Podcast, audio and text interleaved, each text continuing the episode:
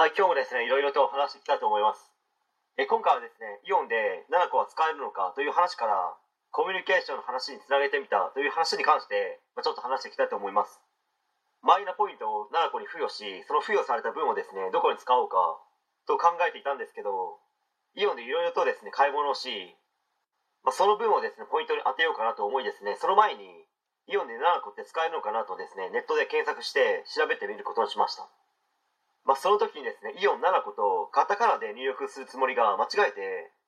イオン7個と漢字で入力してエンターキーを押してしまったんです。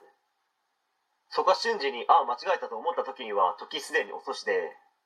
最初1ページ目が目の前に飛び込んできました。その時にですね、ページの一番上の部分に、イオン7個は使えますかと、ヤフーの知恵袋で質問した、ウルトラおバカの方がいたんですね。わざと間違えてその質問をしたのか全く気づかずに質問したのか、まあ、それは本人にしかわからないですけどそしてこれをですね簡単かつ簡潔に言い表しますと勉強って本当に大事ですよねという感覚に全身がなります。そしてこれをですねコミュニケーションという方向につなげてみたいと思うんですけど何か話をする時に面白いことが言えると言いますか言葉をアレンジできる人って、まあ、多いのか少ないのかわからないですけどいるわけですよね。まあ、例えばですねアメリカ人の会話を見ていると分かると思うんですけど少しジョークを交えながら話をしている人ってすごく多いですよね。お笑い芸人のデーブ・スペクターさんみたいに露骨に笑いをですね取りに行く必要はないと思うんですけど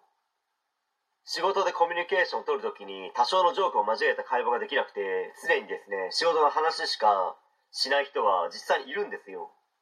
まあ、それしたくないのかしたくてもできない人なのか、まあ、それ本人にしか分からないですけど個人的な感想としましてはつまらないんですよね、まあ、関西弁だと思うなってなるんですよ、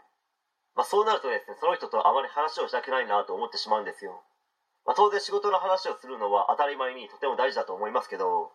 仕事の話しかしない人ってつまんないんですよね、まあ、そういったこともですね子供の頃からコミュニケーション大事だということを教えたりまあ、実際にですねコミュニケーションを取る練習をしたりとかすることもですね同時に大事だと思います。そして最後にですね、お笑い芸人のデーブ・スペクター氏がこういったことを言っていました。この前やっと英検4級に受かってとても嬉しかったよと。え今回は以上になります。ご視聴ありがとうございました。できましたらチャンネル登録の方よろしくお願いします。